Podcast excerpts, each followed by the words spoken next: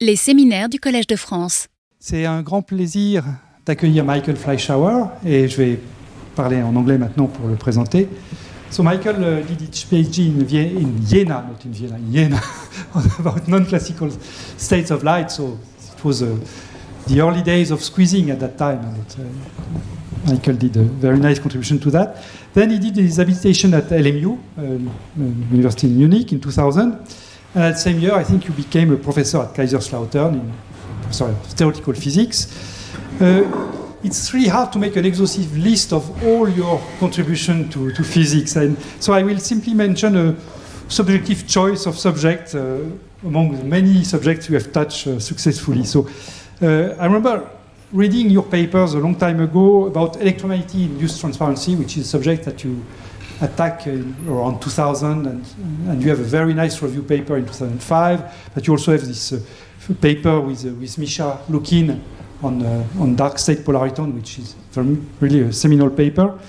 Uh, Michael then worked on dipole blockade, and quantum information processing, photon-photon interactions, subjects which are now very important to, to, to build what we hope to be one day a quantum computer, but for the moment at least a quantum simulator. Uh, we our line line crossed uh, during when you worked on artificial gauge field, uh, which is a subject uh, we, we touched together, uh, and you had very subtle proposition regarding uh, non-abelian states, also dynamical gauge fields, and then you turned also to more abstract concept in topology with this classification of the state of matter for open system, recent paper by you. And finally, you have worked a lot on a subject which will be central in the talk of today, which is uh, localization, many body localization. Does a particle thermalize or not? And this is uh, the subject of your talk. So I'm very happy to have you here. Thank you very much, uh, John. Uh, thanks for the introduction and thanks for inviting me here. So it's actually a great pleasure uh, to uh, to talk here in this uh, prestigious place. So uh, thanks again for the for the invitation. And uh, yeah, so uh, what I wanted to talk about is a subject which actually has uh, been uh, in, in a lot of discussion uh, over recent years and actually lately became uh, also the subject of some debate. And that's what I want to dwell on a little bit, and this is called many body localization. So the, the title of my talk is to thermalize or not. So the question is, do quantum systems eventually approach something which is similar to a thermal state or not? And, uh, and this is uh, what I'm going to talk about. But before I uh, go into the details, let me mention the uh, people who are uh, involved in that. And that is uh, first and foremost my previous PhD student, Maximilian Kiefer Emmanouilidis, who actually made most of the material which I'm going to show you today. And in fact, it also, I stealed quite a lot of the view graphs from him as well. So, so he really gets the, the, the big credit uh, for today. And then we had a very uh, successful and very fruitful collaboration with uh, uh, Jesko Sirker. Uh, Jesko is a professor at the University of Manitoba working in condensed matter theory uh, in systems in reduced dimensions.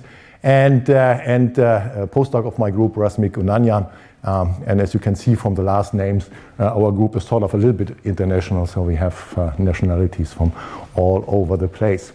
Now, um, when I teach in class thermodynamics and statistics, one of the things which is always completely fascinating is uh, that with very little input, this uh, theory of thermodynamics is so powerful. It can predict so many things.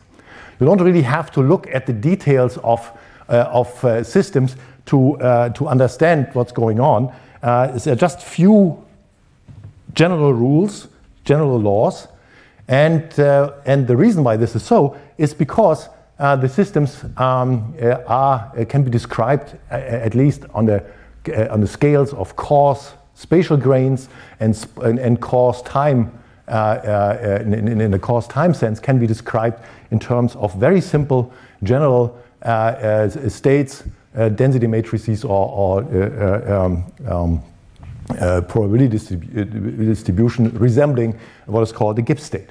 And uh, well, this is sort of understood in the sense of, of uh, classical physics because we have the ergodic theorem, which tells us that after a long time, uh, interacting particles will, in phase space, basically occupy uh, all of, uh, uh, of phase space. But how is it actually in quantum physics? We know that Uh, quantum systems uh, is described by the Schrödinger equation, and the Schrödinger equation is linear. So, how do we understand thermalization uh, in a quantum mechanical system? So, let me just uh, for the sake of illustration, uh, start with this little uh, example here. So suppose you have some sort of a, of a lattice and you have some particles which are on some side prepared initially, some initial state psi naught.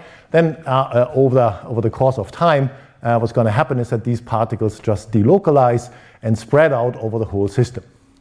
Now, this system uh, at that uh, time t, uh, at some later time, is again in a pure state. Uh, and um, uh, but now what we what we understand under thermalization is now let's take this whole system and uh, put it into two uh, uh, parts, A and B, and let's just trace out the all the information on this part B, which we are not interested in. And the reason why we're doing that is, of course, that, that most of the observables which we actually are looking at are local observables, so they are only belong to a part of the system. So uh, what we are interested in, what is sufficient to look at, is the uh, reduced density matrix of uh, this subsystem A. Now, turns out that for many, many systems in quantum physics, uh, the, uh, the reduced density operator behaves as if it would be an, a canonical uh, operator. So, so uh, uh, the, the, Gibbs state characterized with a few parameters, for example, the temperature and the Hamiltonian of the system. So, why is this so for generic quantum systems? Well, this goes back to, again, something which is so far only a hypothesis, which is the eigenstate thermalization hypothesis.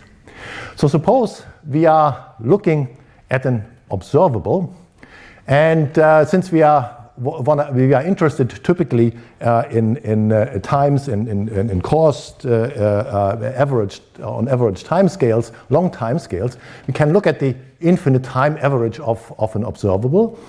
And uh, then uh, we just plug in the uh, uh, uh, uh time evolution of the many body uh, wave function.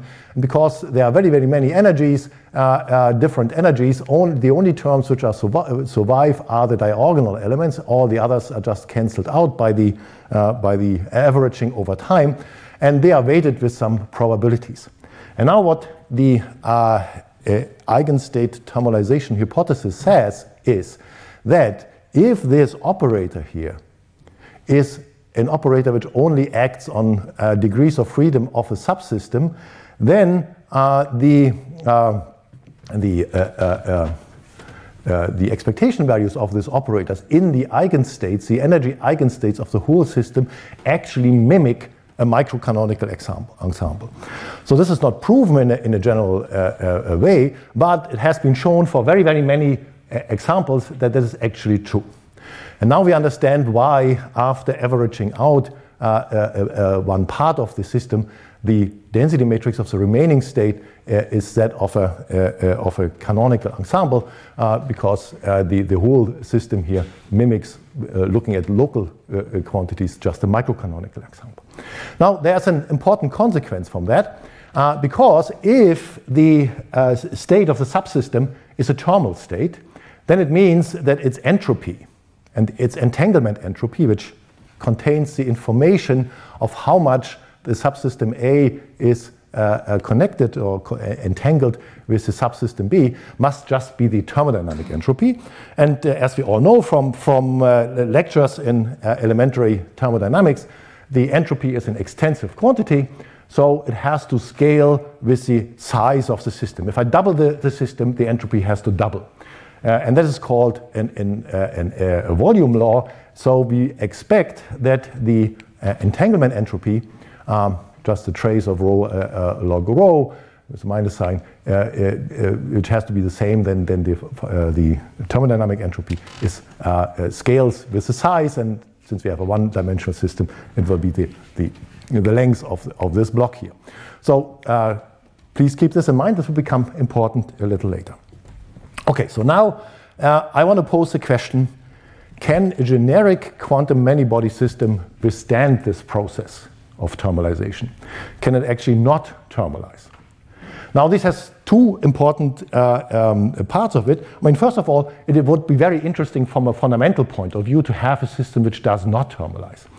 And secondly, it could also be practically uh, quite relevant because suppose you have a, a, phase of matter which does not, phase of matter means it's robust against perturbations uh, and uh, it will uh, not thermalize. That means it has eternal memory. So it could be applied, for example, for things like uh, uh, um, quantum memory. It could uh, um, memorize and store information of the initial state.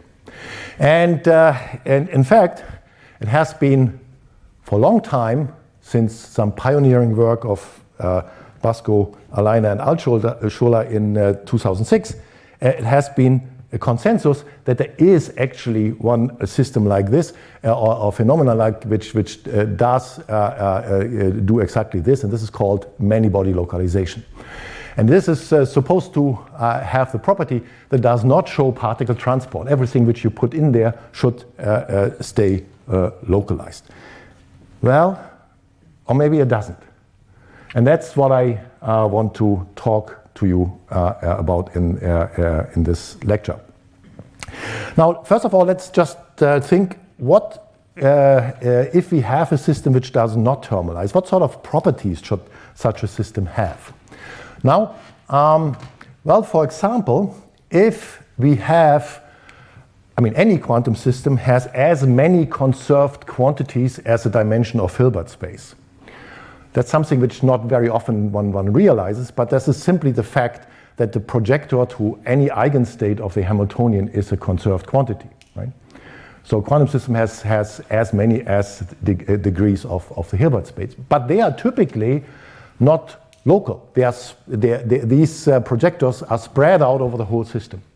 So as soon as you trace out some part of the system, they get completely compromised. They get scrambled.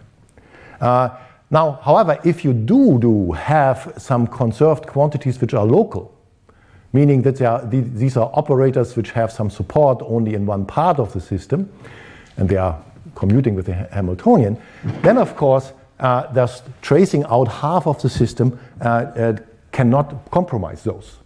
So the system has to remember the, uh, uh, the information given in the initial states in the initial state, which correspond to these uh, local uh, observables. And that uh, then uh, uh, can be described by a, more, or must be described by a more generalized ensemble, for example, some, some so called generalized Gibbs ensemble, where you have all these conserved quantities here and you have Lagrange multipliers, which actually contain the, or, or, keep the initial information of the system. Okay, so um, are there systems like this which uh, uh, keep the uh, initial information? And one of them is known since the early, since the late 50s. one effect, this is called Anderson localization. And there had been so, uh, so far very many uh, beautiful experiments. So, for example, this one here uh, has been realized not so far from here. It's an experiment in Alain Aspect's group where initially uh, a Bose-Einstein condensate trapped in a, in a very tight trap was then released in a one-dimensional tube. But this one-dimensional tube had on top of it some uh, random uh, local potential, so some potential disorder. And what you observe is that the particles actually do not spread ballistically out, but they get uh, uh trapped at the, at the, center. Now, um, what is this Anderson lo uh, localization all about? Uh, this is from Anderson's papers in the, in the late 50s. So the simplest model you can think of is just of, of uh, uh, uh single particles, so say, say, fermions, which hop on a, on a lattice, and uh, where there is uh, some, there are local potentials, and these potentials of the magnitude dj, so j indicates the, the, the, location of the, of the particle in the lattice, and these um, local potentials dj are uh, random and they are in a, say, in a boxed uh, distribution, which goes from minus d half to uh, uh, plus d half. And now what Anderson showed is that uh, in one and two dimension, uh, even if this disorder is arbitrarily weak, so if this d here is arbitrarily small, uh, the, the eigenstates of, of the systems are actually localized and, and, and have some function which has an, some exponential shape. Now, it's important to note that the, this localization is, is not because the particles are trapped in a very deep local uh, potential minima, uh, uh, because that actually can happen for arbitrary small d in, in, in, in one dimension, uh, but it is an interference effect. So it's the interference of the, of the particle wave uh, uh, going out from the original position of the particle, getting back scattered but by, the, by the disordered and interferes with itself. So, uh, and one of the important consequences is that in this Anderson localization phase, there is, uh, there is no uh, particle uh, diffusion. And what that actually means is that this should be a system where we have these conserved quantities, these local conserved quantities, and in fact, an extensive number of those.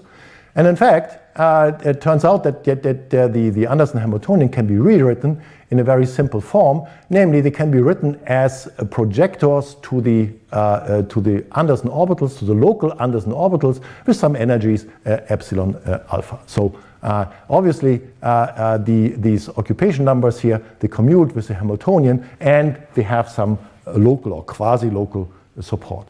And as I already mentioned, there had been uh, quite a number of, of uh, beautiful experimental demonstrations of that. And the one is uh, the one here in, in Alain Aspect's uh, group on ultra cold atoms in uh, one dimension. But actually, the Anderson localization is not an effect which is quantum in the sense, but you can also have it in, in, with classical waves. Um, so the, here's an experiment in the group of Bart van Tiggelen where they looked at uh, uh, the propagation of ultrasound in uh, media where the, you have these, these little spheres reflecting the, the, sound waves, and they could also see these localization phenomena in, even in 3D. Okay, so uh, so this is also, since this is a classical effect, my students actually thought uh, about the following. Well, what would happen if you go to, uh, you, you are in a room and you put an, uh, a loudspeaker in the middle and, uh, and add some disorder. The disorder could be, for example, a couple of balloons which you just hang uh, in the room. Then, naively, what you would expect is that in the case of no disorder, the sound waves will just propagate outside. And uh, if the conditions are right, with this uh, balloons uh, uh, making some disorder, then the, the sound should be, should be localized.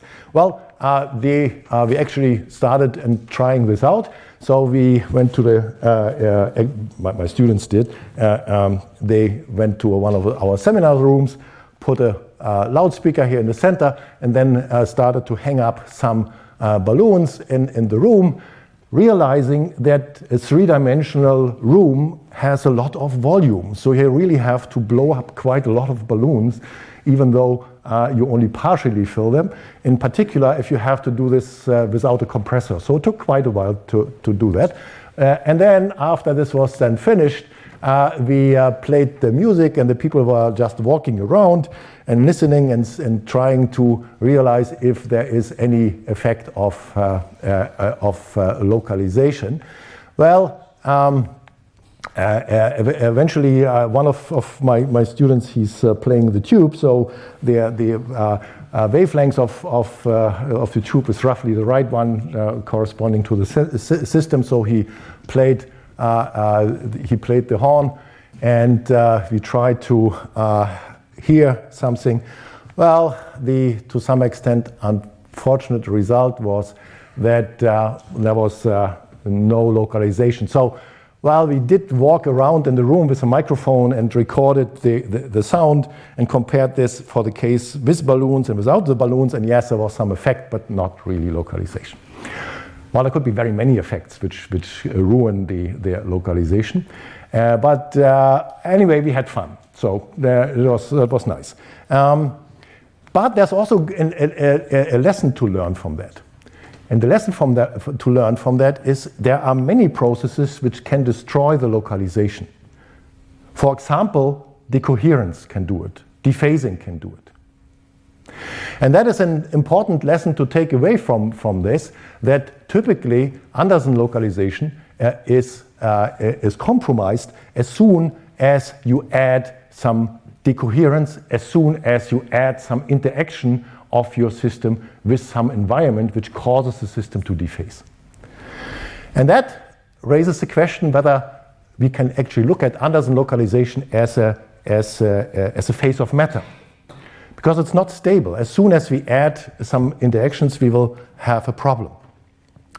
What do I mean? Well, let's say we are uh, uh, looking at non interacting particles, now not just one, but very many, and we prepare them in, uh, in these Anderson orbitals. Then the many body state is just a factorized Anderson, uh, just all the, the set of factorized Anderson orbitals. This region of states, which is made up by, by these factorized states, is however only a very tiny fraction of the total Hilbert space. And as soon as you add interactions in, uh, to the game, then of course uh, uh, these uh, um, factorized states will uh, uh, generate entanglement, and these entangled states spread out in the whole Hilbert space, and then these, these might, co might completely compromise the, um, the localization. So it's not a trivial question to ask what's going to happen if we add interactions to a system which is Anderson localized. And in fact, this question was posed uh, already in the original paper by, by uh, Phil Anderson in the, eight, in the late uh, 50s. And it took uh, uh, about 20 years until he and uh, Fleishman actually put up a paper arguing that the localization survives weak interactions in a perturbative sense. Well, then there had be some discussion and debate on and off whether this is really uh, uh, uh, um, which really means that, that interactions, that, that localization can, can withstand interactions or not, until a, paper in 2006 by Basko, Alain, and Altshuler mentioned that, who, who, showed that localization can actually survive higher order perturbations. Shortly after that, there was a paper by Oganesyan and, and, and Huse uh, who showed that the localization uh, uh, uh, survives all temperatures, so even in a complete excite, excitation spectrum, if the local Hilbert space is finite. So if you're looking at a, at a, sample of spins, for example, or let's say you're looking at a lattice of, of fermions where the Hilbert space, the local Hilbert space is, uh, is finite. Well, then uh, this, and then uh, I should mention also a very important paper by, by John Imbrie, who uh, made some analytical arguments why uh, uh, this localization should survive in the many-body case. And one other important uh, landmark here was certainly the, the, works in 2013 and 14, so, so a little less than 10 years ago, by Serbyn, Papic, and uh, and, and uh, Huse, Nandkishore, and Oganesyan, who ba basically formulated or showed that even in the interacting case, you can formulate a description of uh, uh, um, uh, many of the effect, which was then termed many-body localization, in terms of local conserved quantities, these local integrals of motion. So there seemed to be uh, quite some consensus that um, uh, that many-body localization actually exists. Well, until about the year 2019, where some doubts started to uh, to grow, and uh, parts of the doubts were actually also produced by us. So that's what I want to uh, convey to you today.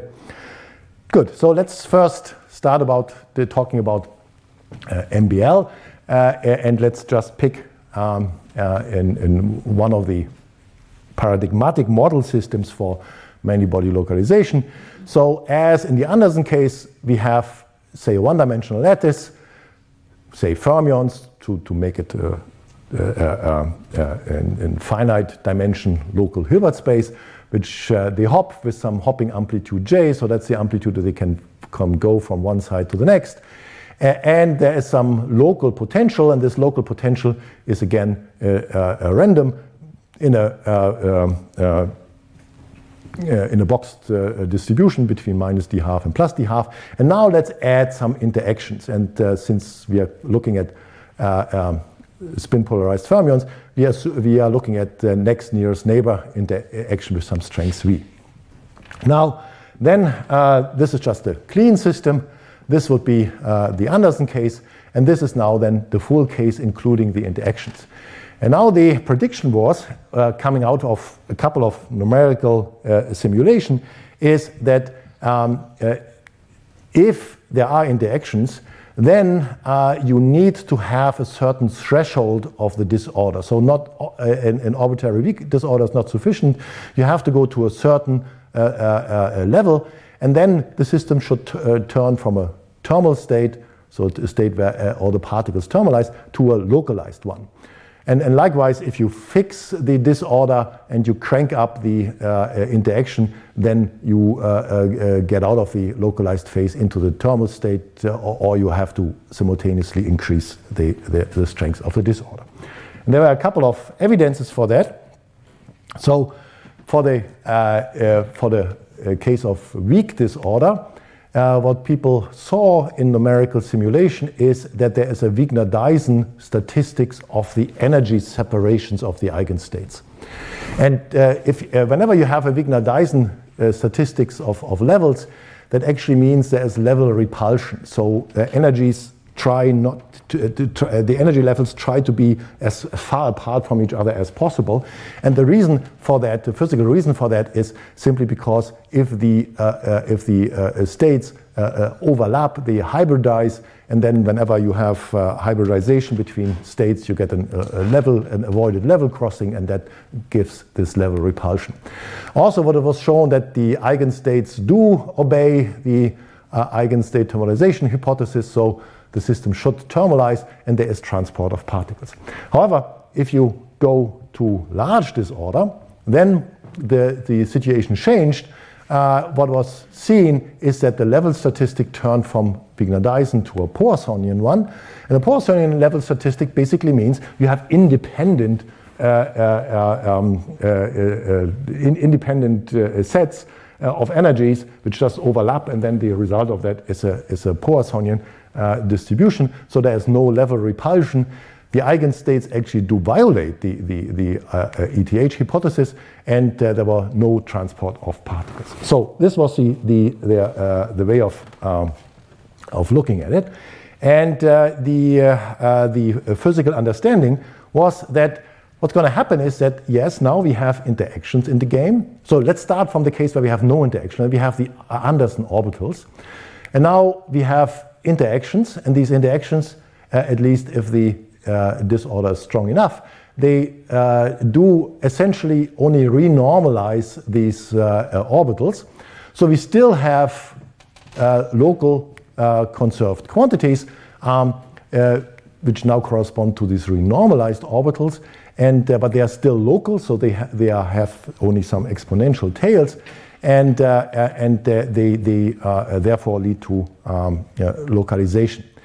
and then if you write down the, the many-body Hamiltonian in terms of these, um, of these generalized conserved quantities, you find similar as in the Anderson case, a linear term, and then another term which actually goes back to interactions. So it does not mean that interactions don't do anything to the, to the, to the system. They do, uh, they add uh, uh, this term here where the um, orbitals are actually coupled. And these interaction strengths, um, however, decay exponentially with the distance between the, the two orbitals. Okay, so this part here is an important new part to the um, to our uh, uh, description, our understanding of many body localization. Well, I should say all of this is not a constructive way.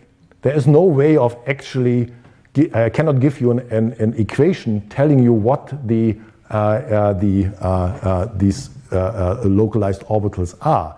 This is essentially the assumption or the, the, the, the, the conjecture that these uh, um, uh, orbitals exist. There are some renormalization group approaches which uh, give some sort of uh, understanding of, of them, but there's not a complete uh, uh, way of describing them.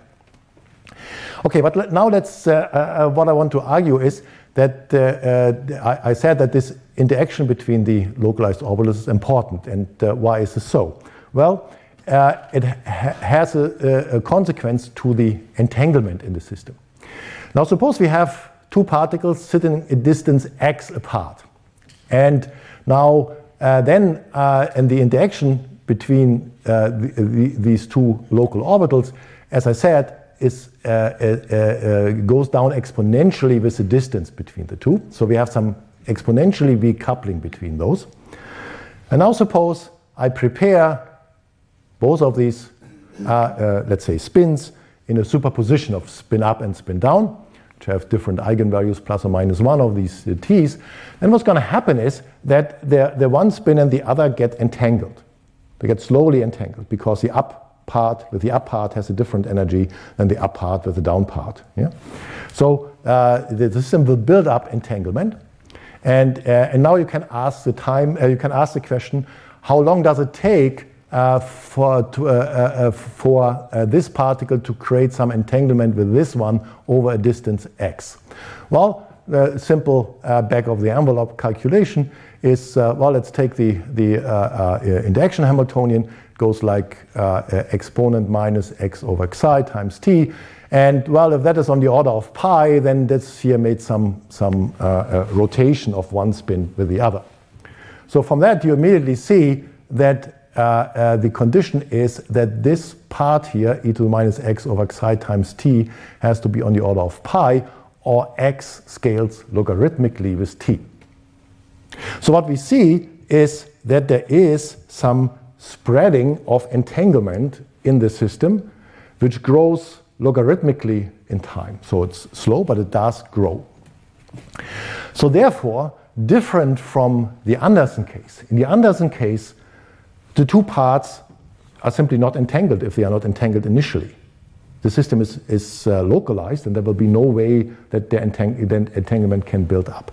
Now, here we have interaction, and this interaction actually causes the, uh, uh, the entanglement to grow uh, proportional essentially to the, if, if, I start with a factorized state, uh, proportional to the length of this uh, entangled region, which grows logarithmically in, in, time. So this is one of the important differences between many-body localization and Anderson localization, is that the entanglement actually uh, grows uh, in time. And eventually, uh, the entanglement will uh, uh, be of the size of the system, scales with the system size. So it obeys a volume law, which already sounds a little bit strange because if you remember, I said if a system is thermalized, then its entropy should be the entropy, the thermodynamic entropy, which is an extensive quantity, which scales with the size of the system. So here in MBL, we, we find the same.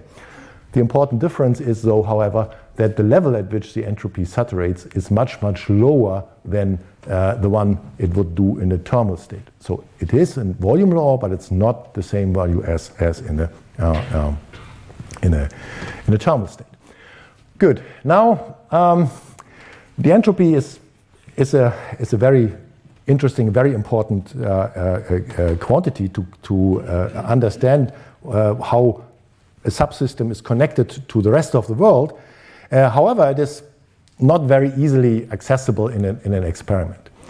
Now, one of the nice properties uh, of a subclass of problems, namely those where there's particle conservation. So if you have uh, lattice of fermions, the model which I showed you has particle conservation. The particle can move, but they cannot uh, be destroyed or cannot be created. In a system where uh, this holds, uh, we can show that the total entropy can be decomposed into two parts. The first one is the so-called number entropy, and the second one is a configuration entropy. And all what the number entropy is, is just uh, asking what is the Shannon entropy of finding little n particles, uh, or the uh, giving us a probability distribution of little n particles being in your subsystem A. And, um, and uh, so just to illustrate that, suppose we have uh, a system uh, uh, consisting of these two parts, and we have two particles on the left and one particle to the right. Then if you calculate the number entropy, there is zero because uh, it has a probability of one having two particles here and probability one of having one particle here and all the other probabilities vanish. So the entropy is zero. Now, suppose there is some transport of the particle, which uh, the particle can hop over the border. Uh, and then what's going to happen is that, uh, uh that uh, there is a, a, superposition state is built up, and as a consequence, the number entropy will be larger than one. So in other words, if there is actual transport of particles across the border of the two subsystems, then the number entropy will grow. Therefore, the number entropy is a, is a nice uh, object to look at uh, if you want to ask the question is there particle transport or not? And it's also nice because you can actually look at this and can actually determine this in experiments. So, what is uh, shown here is uh, one of these uh, quantum gas microscopes. You probably have heard about them. Uh, if you have ultra cold atoms trapped in an, in an optical lattice, the distance between the atoms is not angstrom like as in, as in a solid, but is uh, a wavelength uh, distance, so a couple of hundred nanometers.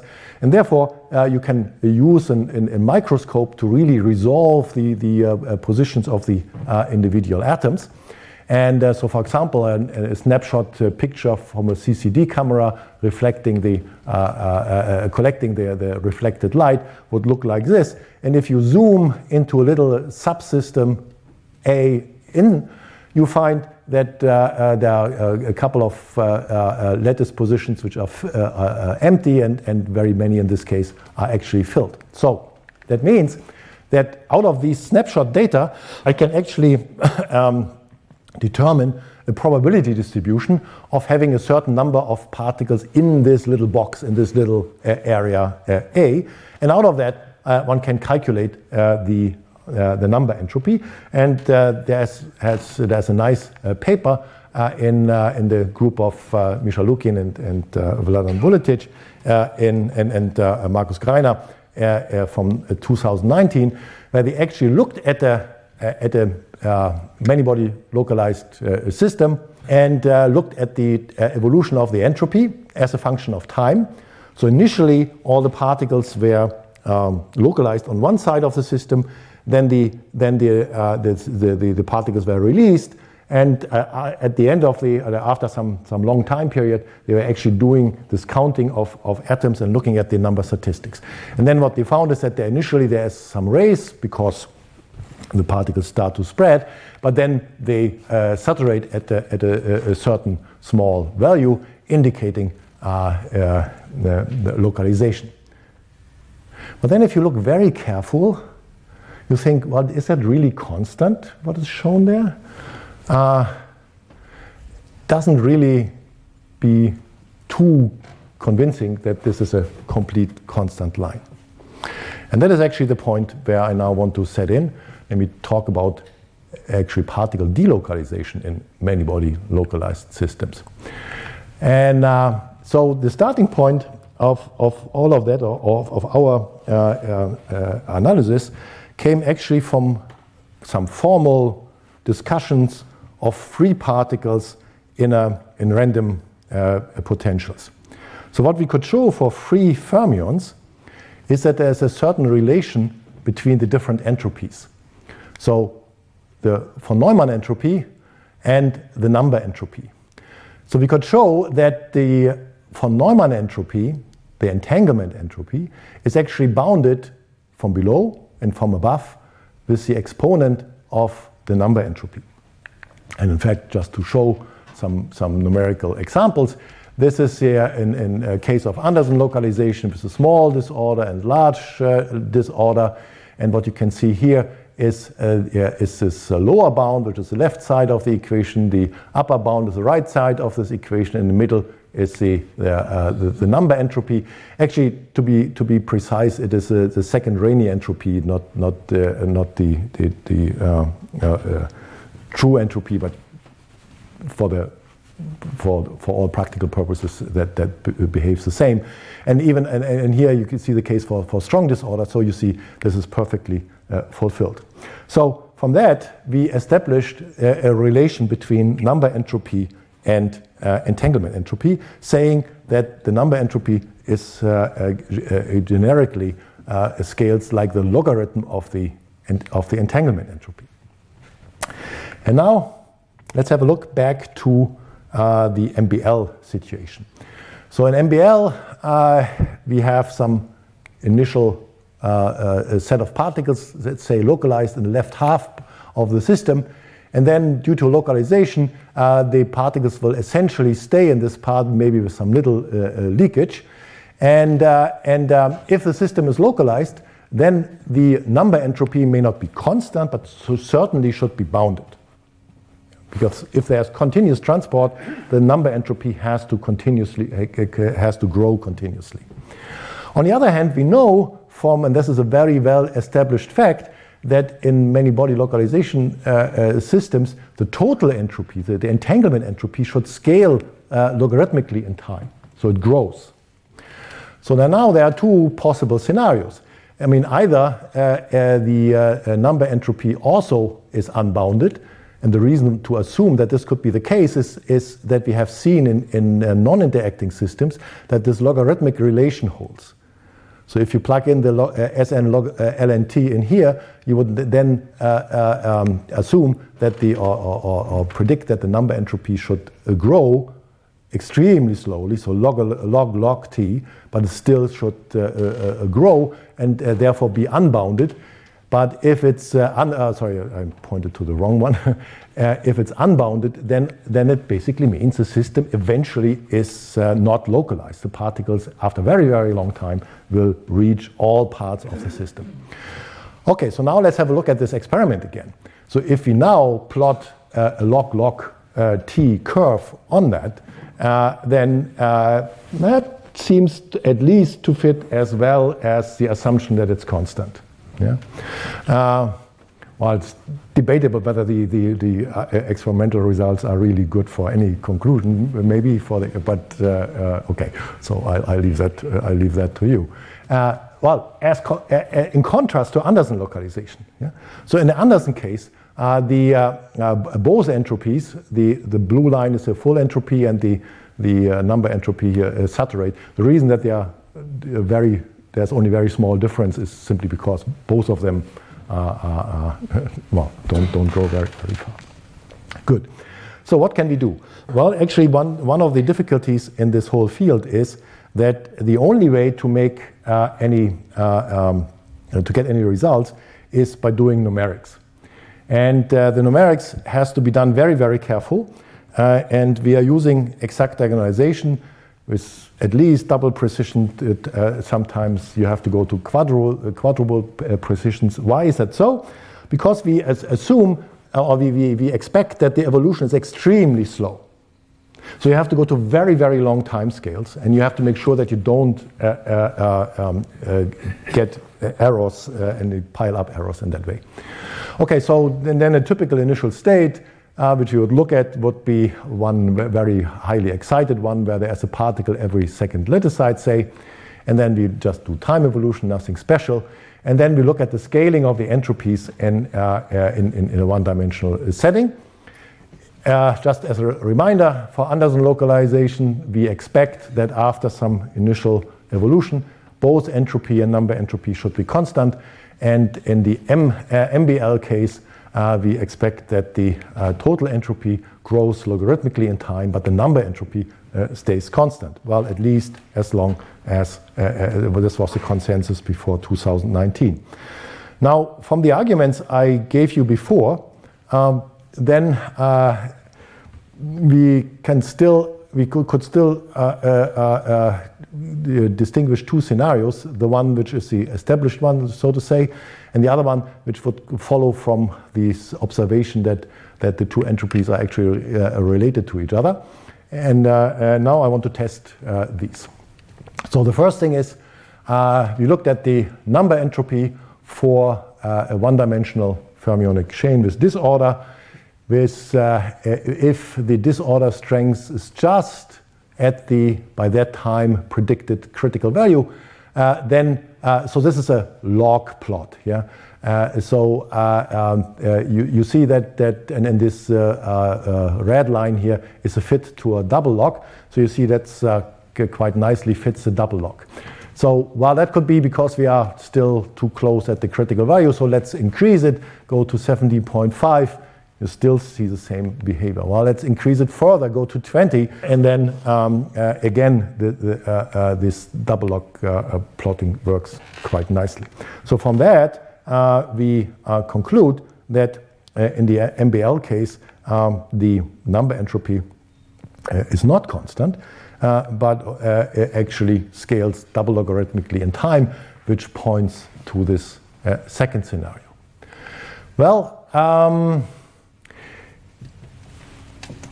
why should we assume that this relation between number entropy and entanglement entropy, which we derived for non-interacting systems, should survive in the case of interactions?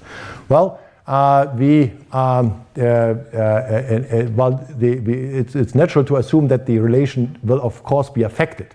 Why? Well, simply you can think of a case where the number entropy cannot increase. Uh, assume that the, the local potential uh, depth, the local disorder goes to infinity, is infinitely deep. Then there's simply no way that a particle can hop. But since there are interactions, non local interactions, uh, still the entropy can grow. The entanglement entropy can grow, but the number entropy uh, cannot. So there are limiting cases where this should be broken. But these limiting cases uh, just uh, reflect itself in a renormalization of, of a prefactor here. So, well, just maybe uh, uh, ignore this for a moment. We actually looked at the, at the second entropy, but uh, uh, this is only for technical reasons. so in the thermal case, we find there, there's very nice uh, uh, agreement this uh, logarithmic scaling between number and, and, and, entanglement entropy, and the coefficients is about one half. Well, as soon as the disorder gets a bit larger and we get getting closer to the transition in the MBL phase, it, it becomes smaller and this trend continues. So if we go deep into the MBL phase, then we uh, see that this uh, prefactor here, which connects the two, is actually constantly going down as we would expect, because for infinite disorder it should disappear. And uh, that again speaks for this second scenario. In fact, if you look at the values of this prefactor here as a function of the disorder, you see below this uh, uh, uh, threshold to MBL, it stays constant, and then but it then just goes smoothly down and approaching zero, of course, if d goes to, to infinity. So that rather points to a crossover uh, rather than to a, a, phase transition. Now, of course, when we published this, uh, there was a lot of debate uh, coming from the from the side of people who who um, try to defend uh, uh, many body localization. So the first argument was, well, maybe the estimated critical disorder, which we estimated was too low, and you this is actually higher. So so maybe you are just too close to the to this uh, thermal phase. Okay, so what we did is we cranked up the the uh, disorder uh, uh, all the way unto, until 40. So the critical point was supposed to be 15. So it is uh, quite sufficiently larger than, that, and still the, same behavior is true. Well, then there was another argument, which is a serious argument, to say, well, guys, you are making numerical simulations on a finite system. So if you randomly pick your potential, once in a while it can happen that your random potential is not random at all, just happens to be uh, flat. And this is an, a rare event. And one of these rare events could cause this very, very, very slow increase of, of, of entanglement. So what we did is uh, that we said, okay, let's not look at the, uh, uh at the disorder average, but let's look at the median where the, where the uh, extreme cases are taken out. And all what's going to happen is that the initial uh, evolution changes, but the long time evolution stays exactly the same. So the same story uh, points to this scenario. Well, then there was another uh, uh, serious argument. They said, well, look at your plots the number entropy as a function of time. Then you see, if you compare this to the double logarithmic uh, uh, plot, you see at some point it deviates from that.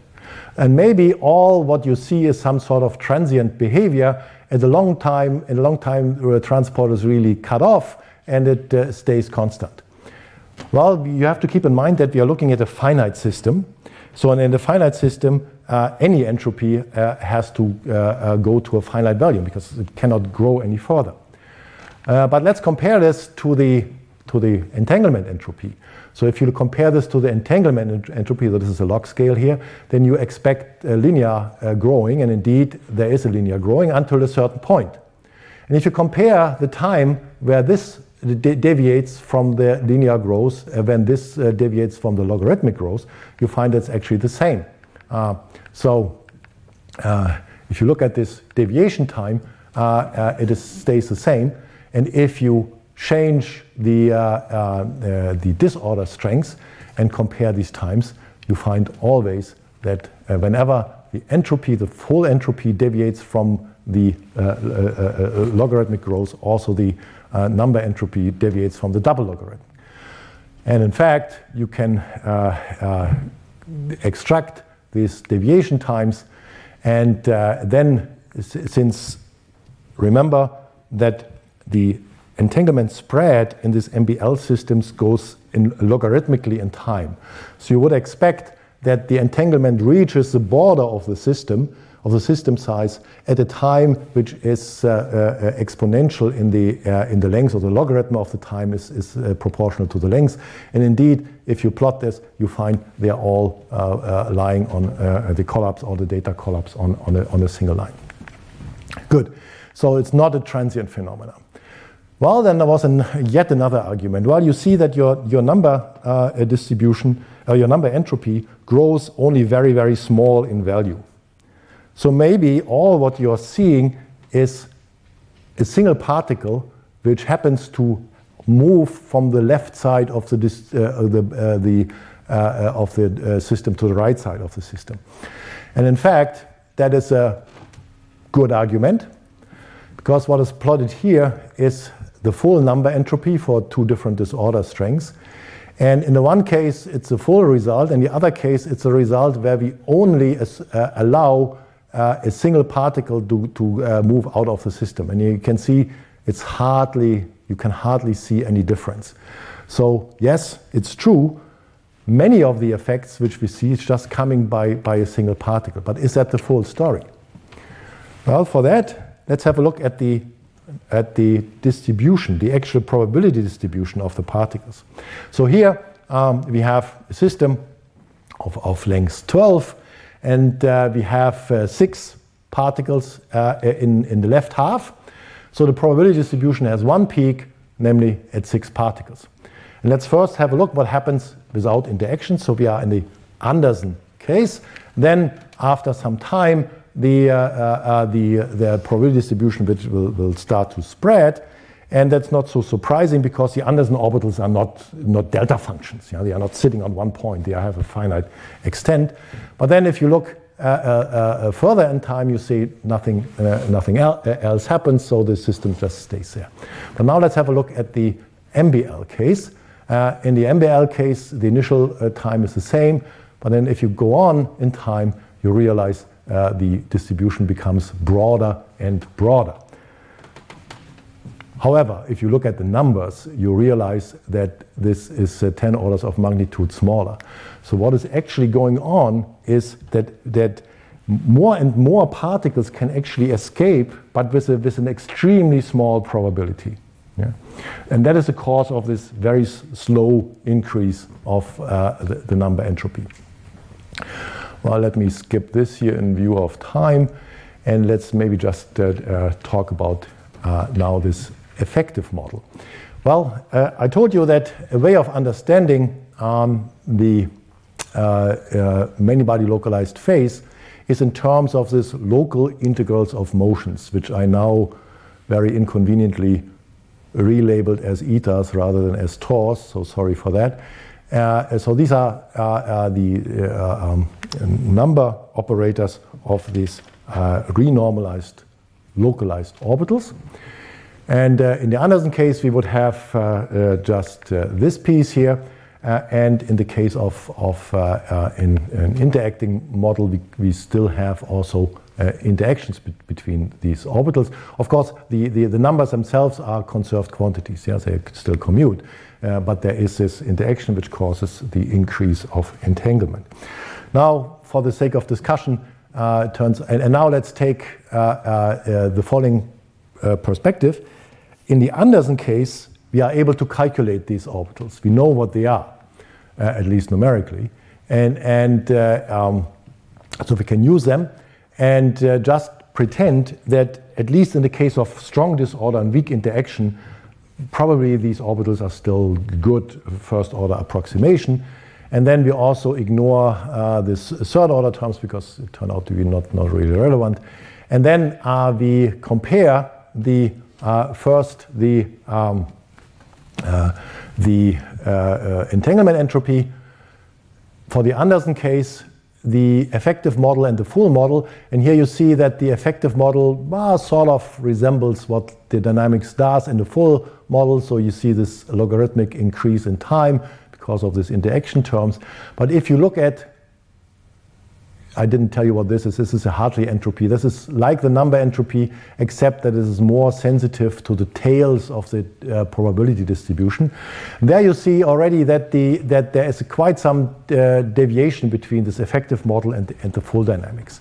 So there's some doubt that this effective model actually describes the, the full uh, dynamics of, uh, uh, of, of the system. And this can actually be, uh, be, more, be made more stronger if you look at the, um, if you compare the uh, scaling of the uh, evolution of the number entropy uh, as, as function of time, uh, if you crank up the, system size and compare to the, to the effective model, and the effective model does not at all do what the full model does.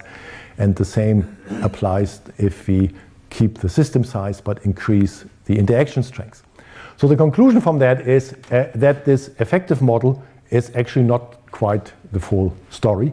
And, uh, and uh, there, has, there is something uh, on top of it, and we again are in this, we again have evidence for this, for this scenario here. Okay, so let me conclude what I told you.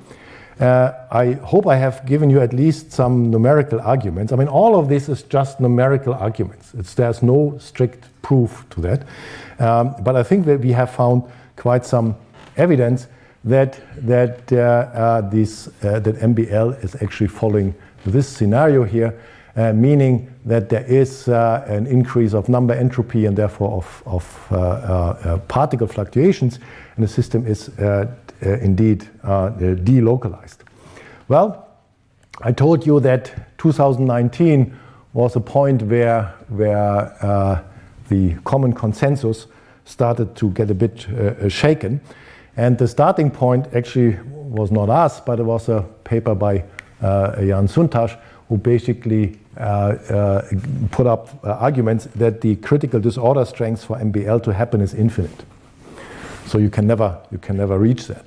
And then, uh, of course, uh, there were arguments in favor of, of MBL.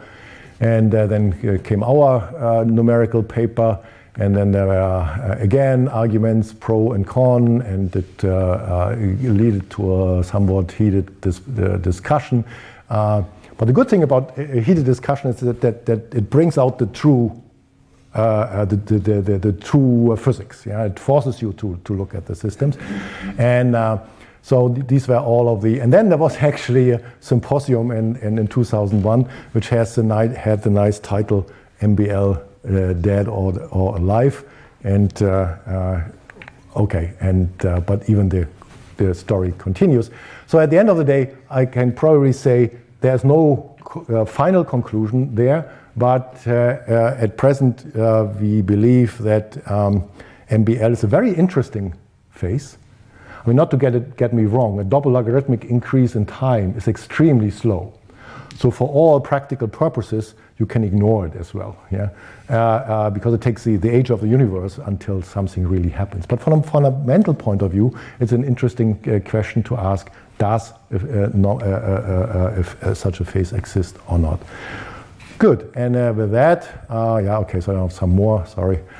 and there's one nice view graph which I stole from my, my graduate student PhD defense he, that was his last slide uh, of the defense. He said, This is a prediction, the, the time evolution of the prediction of the critical disorder for MBL. Um, so until 2019, it was here in, in, the units we use. Yeah, so if, if, you're familiar with MBL, you may see have seen different scales. Uh, it was uh, constant, and then uh, uh starting from 2019, parallel to uh, the COVID uh, exponential explosion, there was an exponential explosion of the estimate for the critical strength. And with this, um, let me put up the, the final conclusions again. And with this, I, yeah, and that, that may say that at the end, the system might be thermal after all. So with this, I like to thank you for your attention. And the picture which you see here, unfortunately, it's too bright here to, to see it good is just the sunset over the University of Kaiserslautern. Actually, it used to be the University of Kaiserslautern until the beginning of this year, and then we uh, were uh, uh, fused with another little uh, leftover of some other decaying place. Uh, no, not another decaying, but of some. Uh, this, no, oh, I, I we should take this out of the recording, uh, some, some other place uh, uh, where, which we had to take over. so it's a nice place in the, in the, in the forest. John knows it. and if you are uh, have any, and, and, you can reach it very easily from, from Paris. There's a TGV ICE connection directly going two hours and 15 minutes. So if you're interested and uh, want to visit us, please do so. And with that, I thank you very much for your attention and again for the invitation. Retrouvez tous les contenus du Collège de France sur www.college-de-france.fr.